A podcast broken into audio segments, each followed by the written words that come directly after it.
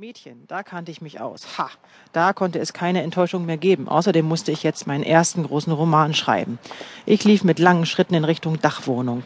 Zuletzt hatte ich ein Mädchen gehabt, das dachte immer, ich wollte ihr etwas vorwerfen.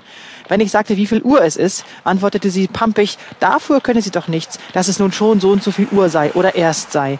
Oder, und nun wurde sie wirklich böse, ich wolle sie wohl loswerden, wenn ich ständig ostentativ nach der Uhrzeit frage. Wenn ich das abstritt, war sie endgültig eingeschnappt, denn sie meinte, ich hielt sie für unwissend und dümmlich. Herzzerreißend klagte sie dann, ja, ja, sie habe Unrecht, denn sie habe ja immer Unrecht, immer und ewig, denn sie sei dumm und unwichtig. Dieses würde ich denken, denn sonst würde ich ihr nicht andauernd widersprechen und so weiter.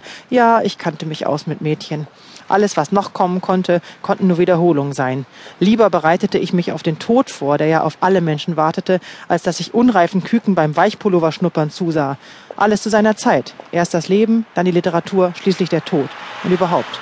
Ganz am Ende, beim zweiten Mal in der Boutique, war mir aufgefallen, dass das langbeinige Füllen wohl schöne lange Beine hatte, aber auch, wenn es zu Boden guckte, ein leichtes Doppelkinn. Das Kind selbst war nicht besonders ausgeprägt, nicht gerade fliehend, aber auch bestimmt nicht selbstbewusst willensstark. Genau das aber hätte ich gerne gehabt.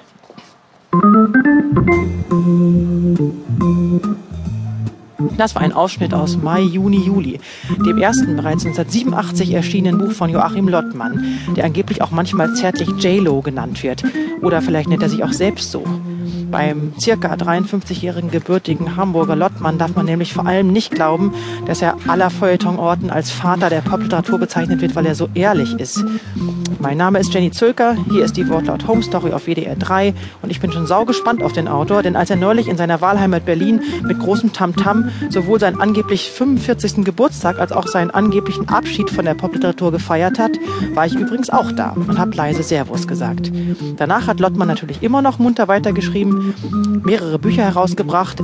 Er hortet, so raunt man, eh Tausende von unveröffentlichten Manuskripten in einer seiner beiden Berliner Wohnungen, zu der ich gerade unterwegs bin. Und über diese Manuskripte, die in Schubladen liegen, in die Lottmann nie rein wollte, über Frauen und über Pop werde ich heute hoffentlich mit ihm reden.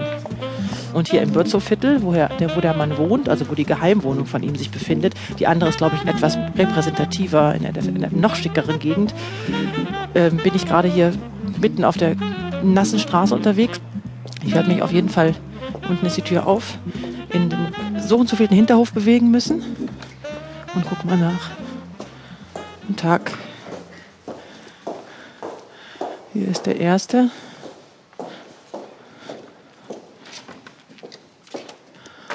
So, zweiter Hinterhof, dritter Hinterhof. Und wie immer Treppen zu steigen. Für die jung gebliebene Reporterin.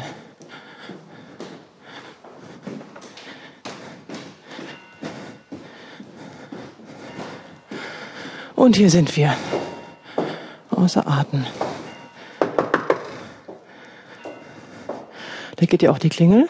Nee, geht nicht. Ja. Da kommt er. Wer ist da?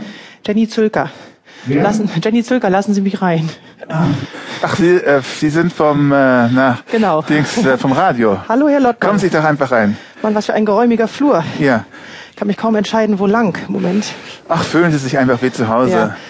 Ja. Nur kein, kein falsches Fremdeln. Ja. Das haben Sie bei mir ja gar nicht nötig. Ach nee, dabei lernen wir uns doch gerade erst kennen. Aber ähm, sollen wir erstmal in die Küche gehen vielleicht, um das Ganze gleich gemütlich angehen zu lassen? Ja, ja. Sie sind aber, kleine, Sie sind ja aber eine, eine hübsche, richtig. Ja, Da hat man selten einen so hübschen Mitarbeiter der Medien ja. bei sich zu Hause. Nee, haben Sie das selten? Ich glaube, es ist auf jeden Fall für mich das erste Mal. Aber für andere bestimmt ist es auch eine, äh, ein seltenes Vergnügen. Hier ist mein Mitbringsel. Ich war Eine nicht ganz Tafel. Schokolade, Wahnsinn! Ja, ich dachte, das ist so schön tantig irgendwie. Ich war nicht so ganz sicher, was Sie mögen, weil Oh, danke. ich werde, ich werde umarmt. Sie müssen, Oh, ganz, Sie müssen schön. das Mikro reinküssen. Das hört man doch sonst nicht. Was für eine wunderbare, eine Lind. Eine extra dünne Schokolade. Ich habe gedacht, das, das ist vielleicht irgendwie. ja, die ist wunderschön. Lind Vollmilch. Stimmt ja gar nicht. Das ist eine ganz, ganz teure äh, äh, Haselnuss Gianduga. Ja, Aber man kann es den, den Hörern nicht begreiflich machen, weil sie es nicht sehen. Doch, wir machen, wir knacken gleich ganz laut daran herum. Ja. Ähm, das, das Buch hier, das der gebrauchte Jude von, von Maxim Biller hier so steht, ist das jetzt auch für mich extra, damit ich etwa über, über Maxim Biller mit Ihnen rede oder steht das da sowieso immer zum Frühstück? Sie müssen sich vorstellen, es kommt ja nie jemand in die Geheimwohnung, deswegen ist alles eben auf ganz äh, äh, schrecklich egoistische, monomanische Weise.